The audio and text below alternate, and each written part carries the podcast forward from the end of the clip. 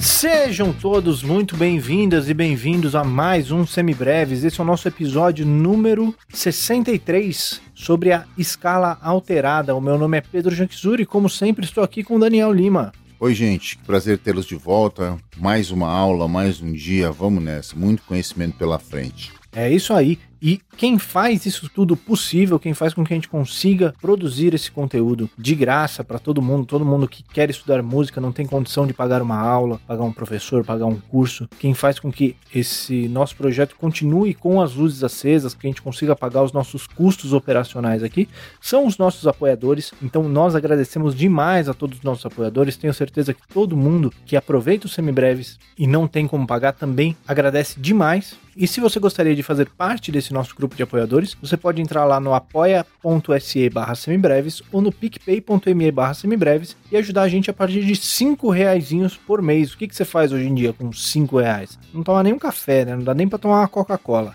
mas você pode ajudar os semibreves. Com esse valor, você ganha acesso ao nosso grupo privado para os nossos apoiadores lá no Telegram. Você pode trocar aquela ideia com a gente, participar dessa galera que está cada vez mais legal. Perguntas sempre muito legais, muito interessantes pintando por lá além de todo o resto, né, toda a outra camaradagem que rola ali, toda a conversa furada que também vale muito a pena em qualquer lugar.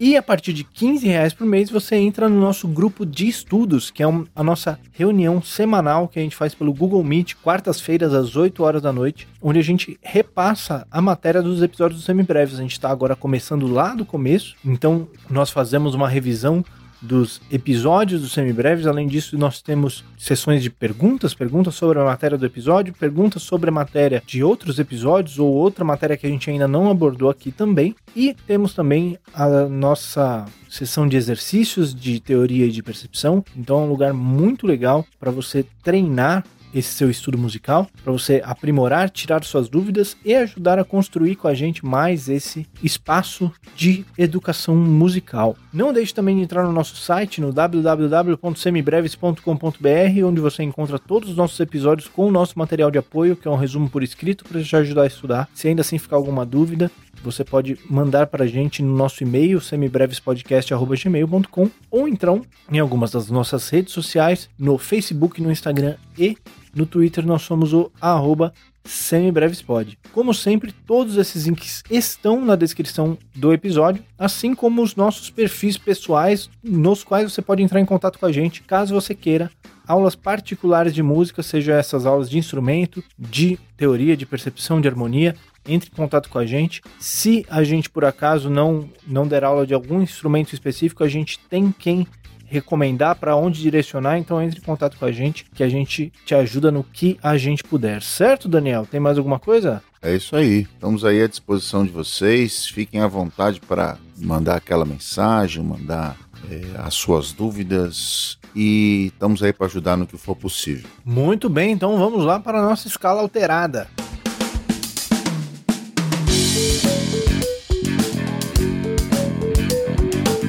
Muito bem, Daniel. Nos nossos últimos episódios de teoria, nós estávamos vendo as nossas escalas artificiais, a escala hexafônica ou escala de tons inteiros, e as nossas escalas octatônicas, a escala Dondin e a escala diminuta, que eram escalas que a gente usava em cima dos nossos acordes dominantes, que elas geravam algumas estruturas altas interessantes ali para a gente usar no nosso discurso de improviso principalmente, né? Hoje nós vamos falar da escala alterada. O que é a escala alterada? É uma escala que tá brava? É uma escala que... O que que tá acontecendo com ela? Por que que ela tá alterada? De uma certa forma, ela é meio brava mesmo, né? Assim, meio nervosinha, por assim dizer. Nessa nossa jornada aí de, de upper structures, de estruturas altas, de extensões de dominantes, eh, como o Pedro falou, a gente vem mostrando escalas diferentonas, assim, né? Até agora o que a gente viu eram escalas que não existiam especificamente em lugar nenhum. Elas eram chamadas artificiais, exóticas ou simétricas, como se costuma dizer, dependendo do autor, né?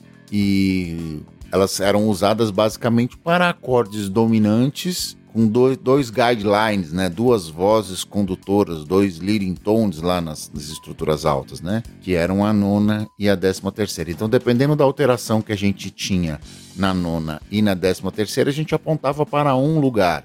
E era, como o Pedro disse, as hexafônicas e as octatônicas, Din e Dom Din. Hoje, nós não vamos falar de uma escala artificial. Essa escala existe existe, ela aparece em, em, dentro de um campo harmônico específico e a gente consegue explicar a sua construção dentro de um conceito diatônico, por assim dizer, né? já que ela está contida, ela é um modo de uma escala específica. Entretanto, a gente pode incluir o seu uso na, na, dentro dessa turminha das artificiais, simétricas e osóticas, escalas para dominantes alterados, porque a maneira com que a gente vai apresentar para vocês hoje, a maneira como ela é usada, ela é muito, muito, muito particular. É a maneira como os músicos populares, os improvisadores jazzísticos principalmente, enxergam as enarmonias e, consequentemente, se aproveitam e usurpam esse conceito. Né? A escala que a gente vai falar hoje é a 7, ou a escala alterada, ou o superlóquio. Tudo isso quer dizer exatamente a mesma coisa tudo isso quer dizer? São todos sinônimos entre si. Basicamente, nós vamos falar, como já dei uma pequena introdução, de uma escala que é modo da menor melódica. Na realidade, um modo específico da menor melódica. Na realidade, o sétimo grau da menor melódica e seu modo específico. Tá certo, Pedro?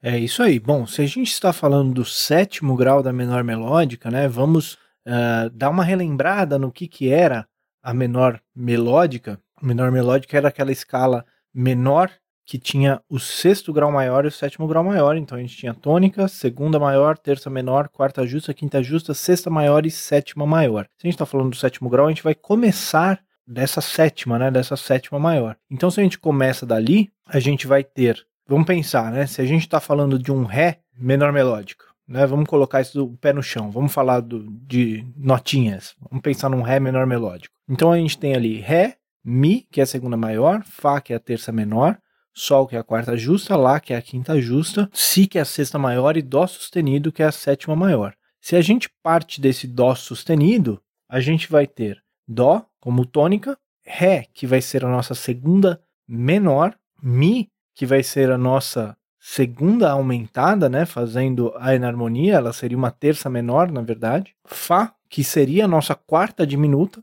porém aqui nós vamos chamar ela de terça maior. Sol, que seria a nossa quinta diminuta, que a gente pode chamar aqui de quinta diminuta, ou de quarta aumentada, fazendo enarmonia. Lá, que vai ser a nossa sexta menor ou a nossa quinta aumentada, a gente aceita as duas denominações. E o Si, que é a nossa sétima menor, certo? É isso essa nossa escala? É exatamente isso, né? Então, de cara o Pedro já começou a entregar do que se trata a nossa a, o uso indiscriminado das enarmonias aí, né? De cara apareceram duas nonas, menor e aumentada, apareceu a terça maior enarmônica a quarta diminuta, a nona aumentada é a enarmônica a terça menor, não é isso? Apareceu também a quinta diminuta ou quarta aumentada. Apareceu também a quinta aumentada ou a sexta menor ou a décima terceira menor, como você queira chamar, e a sétima menor. Então veja, quando a gente disse que ela era nervosinha e alterada, é exatamente isso do que nos parece, porque ela tem absolutamente tudo de diferentão nessa vida, exceto a terça e a sétima. Terça e a sétima seguem o padrão de acorde dominante, ou seja, terça maior e sétima menor. Lembrando, gente, a gente está levando isso em consideração baseado nas enarmonias. Se a gente fosse chamar a construção da escala Alt 7 por aquele nosso a ditadura dos intervalos, nós teríamos segunda menor, terça menor, quarta diminuta, quinta diminuta, sexta menor, sétima menor tá certo? Se a gente fosse chamar desse jeito. Mas por que, que a gente não chama assim? Porque nós já, temos, já, já estamos mal intencionados desde o princípio, não é isso? A gente quer usar essa escala de forma a aproveitá-la em situações de improviso e sintaxe para harmonia muito específicas, onde a gente vai encontrar um, um, um, acorde dominante fortemente alterado, com duas nonas, com duas, duas possibilidades de quinta, com a sétima e a terça no lugar com o seu trítono específico, né, que transforma esse acorde, a função desse acorde num acorde dominante. Então, a sintaxe nesse momento se curva às enarmonias, certo? Veja, nós não estamos falando isso agora, nós somos, ah, vocês ficaram cobrando os nomes dos intervalos até esse momento, e agora vocês vêm com esse papo? Sim, nós somos desses mesmo, entendeu? A gente não, não, não se presta, quando o negócio é, é, é, ao nosso favor, ao nosso favor, não o meu e do Pedro, ao nosso favor os músicos populares, né? Ao nosso favor os caras que querem improvisar e criar discursos mais apimentados. Quando isso acontece, a sintaxe se curva, né? Principalmente, especialmente as enarmonias, quando a gente trata disso. E aí a gente consegue entender por que essa escala do sétimo grau da menor melódica, que em tese você sabe que você já estudou o campo harmônico menor melódico, estaria associada a um acorde meio diminuto, não é isso? O acorde do sexto e do sétimo grau na escala menor melódica são meio diminutos eles vão ser utilizados para um acorde dominante. Perfeito, Pedro? É isso aí. Esse também é o motivo pelo qual a gente está estudando ela aqui nesse ponto do nosso espaço-tempo semibrévico, né? Nesse nosso ponto do multiverso aqui, a gente está estudando ela aqui, né? Depois das escalas artificiais e tal, porque a gente está tirando ela completamente do contexto original dela. Essa escala dentro do contexto original dela não tem nada a ver com o acorde dominante. Mas com o estudo, né, com a exploração do campo harmônico e de escalas diferentonas, as pessoas foram percebendo que essa escala, usando-se algumas enarmonias, ela poderia se encaixar em cima de um acorde dominante. E aí o pessoal, opa, tem, uma, tem um negócio aqui, tem um negócio aqui que dá para fazer que fica legal. Então a gente tira ela do contexto original, onde ela estava associada a um acorde meio diminuto, e a gente coloca ela num contexto de um acorde dominante, certo? Exato. É, quem é o responsável por essa mágica é a enarmonia dos intervalos e as tensões que esses intervalos vão gerar em cima do acorde dominante, né? Essa é a graça da história toda. Ela é artificial? Não, não é. Está provado. A gente já explicou que ela está lá colocada no sétimo grau da escala menor melódica, associada ao acorde meio diminuto. Então, a maneira de entender a, sintaxe é muito simples, é só você construir a partir, como o Pedro já fez aqui, a partir do sétimo grau da mesma. Claro, a escala menor melódica. Agora, o uso desta forma é um uso peculiar. Por isso ela vem nessa panela aí das, das, das escalas para acordes dominantes alterados. Nesse caso, é menos o uso artificial ou o uso diferentão e mais a aplicação para acordes dominantes fortemente alterados, como é o caso da hexafone, como foi o caso da Dondin, da Din, e agora vai ser o caso da Alt 7, da escala alterada ou do superlóquio. Tudo isso quer dizer a mesma coisa, viu, gente? Tudo que você vê escrito Alt 7, escala alterada ou superlóquio quer dizer rigorosamente a mesma coisa. Muito bem, vamos ver então como é que soa esse rolê aí? Vamos lá. Vamos comparar como é que ela soa com o acorde meio diminuto, que seria o contexto original dela, e depois a gente vê em cima do acorde dominante? O que, que você acha? Vamos lá então, pode ser, sem problema nenhum. Vamos nessa. Ó, eu vou colocar aqui o acorde meio diminuto, ó, e vou tocar a escala para que faça sentido para você. Vamos nessa. Tá aqui o acorde de apoio. Vamos tocar o sétimo grau. Então, tônica, segunda menor, terça menor, quarta diminuta, quinta diminuta, sexta menor, sétima menor e oitava justa. Certo? Vamos tocar de novo? Atenção para o sabor da danadinha.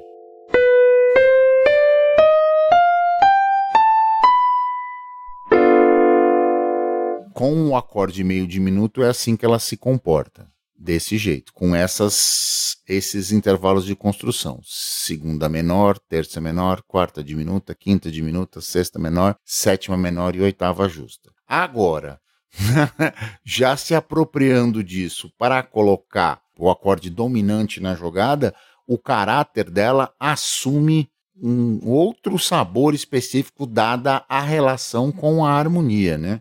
Vamos ver como é que fica, Pedro? Vamos lá. Então vou colocar um acorde dominante aqui. Eu vou colocar só a tônica, a terça e a sétima para que o colorido fique responsável pela própria escala. Vamos ver. Isso também é chamado como acompanhamento da maldade. Isso, que aí você faz o que você quiser com, com, com a, a, a, melodia, né? Você, você sugere que tipo de dominante você está trabalhando. Olha lá.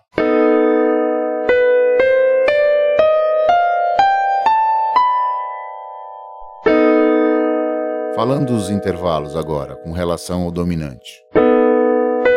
Tônica, segunda menor ou nona menor, segunda aumentada ou nona aumentada, terça maior, quinta diminuta, quinta aumentada ou sexta menor, sétima menor e tônica.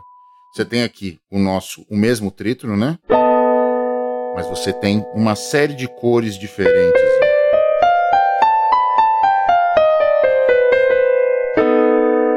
Coisa fica bem interessante, né? Com todas essas tensões. Esse é o famoso tudo alterado. Isso. E essa escala ela soa melhor, né, mais interessante, mais dentro do contexto, em cima do acorde dominante, né? Porque aquela terça maior em cima do meio diminuto, ela, ela soa fora de casa, assim, né? Não é uma, nenhuma escala que a gente usa em cima do meio diminuto muito por causa disso, né? Exato. É aquela coisa, o nosso background histórico e cultural já nos aponta para o uso dessa escala em cima de um acorde dominante. Quem é do nosso grupo de estudos, dos nossos apoiadores, sabe, nós tivemos uma conversa interessantíssima nessa última quarta-feira, para quem está ouvindo o episódio na semana correta, né, que não está ouvindo, sei lá, isso aqui em 2045, né, não sei, sei lá, até quando isso vai ficar no ar. Mas enfim, falando exatamente sobre isso, sobre bagagem cultural, ideias sonoras, uso prático. Se você ainda não é apoiador do Semibreves e quer participar do nosso grupo de estudos de quarta-feira, faça isso. Você não vai se arrepender. É, o grupo tá cada vez mais legal mesmo. E essa escala, ela, a gente acaba tendo essa associação muito forte com o acorde dominante mesmo, né? Por que, que a gente chama de tudo alterado? Porque a nona tá alterada para os dois lados, né? Tanto a nona menor quanto a nona aumentada. E a sexta menor também. Então a gente não tem nem a sexta nem a segunda maior como na Dom-Din ou na hexafônica, que a gente tinha uma das duas maior, né? E a outra alterada. Pelo menos, né? é, nesse caso a gente tem tudo alterado mesmo, né? A gente tem décima primeira alterada, que a gente já tinha nas outras duas. A gente tem a nona alterada, a gente tem sexta alterada, a gente não tem opção, né? É tudo alterado o tempo todo aqui. Exatamente. É, uma, é a Angry Young One, famosa, né? A jovem bravinha. É isso aí. Mais alguma coisa para a gente falar da escala alterada? Não, é isso mesmo. Agora vale aqui a, a nossa a gente ter uma conversa falando sobre as três, né? Veja, quem é que define a escolha? Ah, eu tenho aqui um acorde dominante e quero saber qual escala eu vou usar das quatro amigas que eu já tenho aqui. Quem é que define isso? Definem a nona e a décima terceira. Ah, quer dizer que acabou a escala de para dominante? Não, não acabou não, viu gente? A gente ainda tem mais uma dessas que nós vamos conversar na nossa próxima aula de conteúdo no mês que vem, que é o Mixo 4, que é uma escala específica para uma situação de dominante que a gente vai ver lá na, no, no mês que vem. Fica aqui o spoiler. Entretanto, é, você vai fazer essa escolha de sintaxe, né, de encaixe de que escala para qual acorde, olhando apenas para a nona e para a décima terceira, falando, ah, por que não a décima primeira? Porque o Pedro mesmo já disse, né, a décima primeira aí nesse caso, não, um famoso não ofende ninguém, né, ela tá ela não consegue definir nenhuma coisa nem outra aí nesse caso, né? Ela só aparece na posição justa na escala DIN, né? É o único lugar onde ela aparece na posição justa. E que não é relacionada a um dominante, né? E que não é relacionada a um dominante, exatamente. Muito bem lembrado pelo Pedro. Então, essa escala, normalmente, ela vem com a décima primeira metade. Então, ela não tem esse poder de decisão. Quer dizer, ah, apareceu a quarta justa ou a décima primeira justa, eu vou colocar a escaladinha. Não, não vai não. Não é isso. É, a, a relação é outra. A gente vai bater esse papo depois quando isso acontecer, né? Quando a gente for falar sobre outros tipos de, de relação de, de aparecimento de acordes suspensos, etc, etc, você vai ver que aí tem uma outra característica. Nós não vamos estar falando nem de um acorde dominante especificamente, vamos estar falando de subdominante e, e essa conversa vai longe. Mas, no geral, quem define a sintaxe e o uso para melodias dos acordes dominantes fortemente alterados são nona e décima terceira. Não é isso, Pedro? É isso aí. A décima primeira realmente, ela em todas essas escalas que a gente associa com o acorde dominante, ela aparece alterada, justamente porque é meio que a primeira, primeiro pré-requisito, né, para a gente considerar uma escala para ser usada como, como escala dominante é ela não ter a quarta justa. A escala que tem a quarta justa, a galera já foge, porque ela já. Já foge, já tem acorde maior, né? Quem dirá em, então, em acorde maior a gente já né? foge. Já. Isso aí também é uma conversa que a gente não teve ainda, mas nós vamos ter qualquer dia desse aí, viu, gente? Teremos logo mais. Sintaxe para acordes maiores, sintaxe de improviso para acordes maiores, etc, etc, etc. É isso aí. Então a gente sempre vai ter nessas escalas que a gente vai escolhendo para usar sobre os dominantes, a gente sempre vai tendo essa décima primeira aumentada. E aí a gente vai, de acordo com a modalidade para qual ele está se direcionando, a gente vai escolhendo as nonas maiores ou menores. E aí a gente vai tendo opções para todos os gostos dentro dessas que a gente está apresentando. Com as duas maiores, com a nona maior e a, e a décima terceira menor, com a nona menor e a aumentada e a décima terceira maior, com tudo alterado, né? A gente vai tendo opções para todos os gostos aí. A gente está quase terminando essa listinha aqui. Mais um episódio e a gente termina ela. Um dia a gente vai chegar lá, né? Já que a gente não para, né? A roda do conhecimento continua girando e a gente continua correndo atrás dessa ideia. Então, a gente chega lá um dia. É isso aí, muito bem. Mais alguma coisa para a gente falar do escala alterada? Não, eu acho que é isso mesmo. Lembrem-se, quem guia é a nona e a décima terceira. Essa é o hotline, né? Essa foi a, a dica de um milhão de dólares do mês. Prestem atenção na nona e na décima terceira. Elas é quem definem. Esse está sendo o nosso tema do semestre, né? Praticamente. Já faz uns meses que a gente está nesse, batendo nessa tecla aí. É, muito bem, então fazendo um resuminho rápido da nossa escala alterada, ela é a escala que surge ali no sétimo grau da nossa escala menor melódica e que a gente vai tirar ela desse contexto da menor melódica e a gente vai colocar ela por sobre um acorde dominante. Ela sobre um acorde dominante, ela vai gerar os intervalos tônica, nona menor, nona aumentada, terça maior, décima primeira aumentada ou quinta diminuta, quinta aumentada ou décima terceira menor e sétima menor. Certo? Esqueci de alguma coisa? Não, é isso mesmo, tá bem explicado. No próximo mês, no nosso próximo episódio de conteúdo, a gente vai explorar mais uma escala para dominante e a gente faz uma tabelinha disso, né? Para onde, por que e como usar Boa. todas essas danadinhas e, e suas respectivas associações analítico-sintáticas, né? Muito bom. Então, resolvido aqui, vamos lá para as nossas dicas culturais.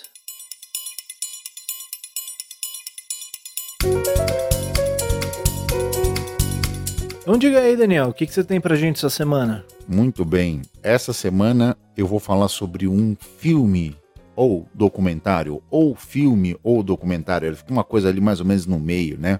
É um filme do Martin Scorsese, né? Falando sobre o, o grande, o bardo, o poeta da folk music, Bob Dylan. Então, é o Rolling Thunder Review, a Bob Dylan Story by Martin Scorsese. É, ele tá lá no, no, na nossa plataforma vermelha de streaming, você sabe qual é, né? Aquela que tem o N grandão no meio. E ele é basicamente um, um filme, um filme até relativamente compridinho, tá? São duas horas, quase duas horas e meia de filme. E ele pega ali o meio dos anos 70, 75 e vai misturando fatos com fantasias que ele mesmo cria, né, para ilustrar, para melhorando a história. Então é, um, é uma mistura de, de não dá para levar tudo a ferro e fogo, tudo como se fosse um documentário realmente, mas as alegorias que o Scorsese vai criando são muito interessantes. Então vale aí a sessão da tarde. Se você não viu ainda, veja. Se você gosta do Bob Dylan, assista. Se você gosta do Scorsese, assista também, porque é, os filmes são incríveis, né? Ele fez alguma coisa com os Stones há um tempo atrás, né? Fazendo um, um, um show um documentário de um show, de uma turnê, etc. E foi excelente também. Dessa vez ele pegou o Bob Dylan voltando ao tema. Então a minha dica cultural de hoje é o Rolling Thunder Review, a Bob Dylan Story by Martin Scorsese. Tá lá no, na plataforma de streaming do N Vermelho. Divirtam-se. Muito bem, eu vou recomendar aqui um conteúdo que está na plataforma vermelha, mas é aquele que tem o triângulozinho, não é o que tem o N. É um canal do YouTube que eu vou recomendar aqui chamado Canal do Tiagson tem um pouquinho a ver com a minha dica da semana passada, inclusive. Semana passada, não, duas semanas atrás, né? Semana passada foi Clube do Disco, nós não temos dicas culturais. Mas o canal do Thiagson é um canal onde ele faz análises musicológicas do, do funk. Ele é mestre em música pela Unesp.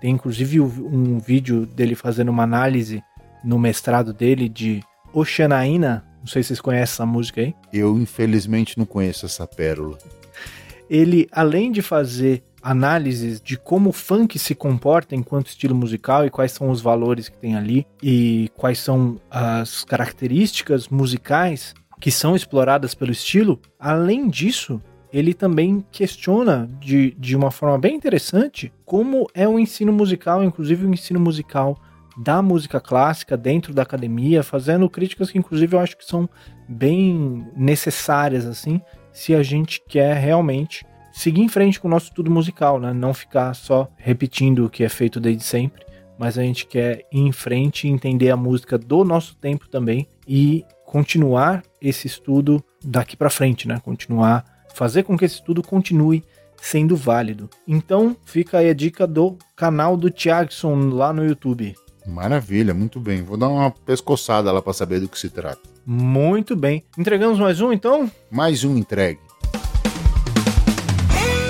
Este foi mais um Semibreves, o Semibreves sem apresentação de Pedro Genxuri e Daniel Lima, produção de Pedro Genxuri e Daniel Lima, edição de Pedro Genxuri e consultoria técnica de Marco Bonito. A trilha de abertura é aceita do Detril e todas as demais trilhas foram compostas e executadas especialmente para os Semibreves pelo nosso grande amigo Lucas Schwab. Não deixe de nos seguir nas redes sociais, em todas elas somos o arroba semibrevespod e considere nos apoiar no apoia.se barra semibreves ou no picpay.me barra semibreves. Muito muito obrigado a todo mundo que ouviu até aqui. Cuidem-se, usem máscara, lavem as mãos e até semana que vem. Valeu, gente. Cuidem-se todos, fiquem em casa e cuidem-se.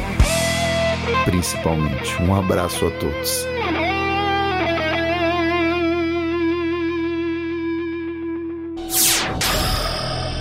Semibreves, edição de podcast.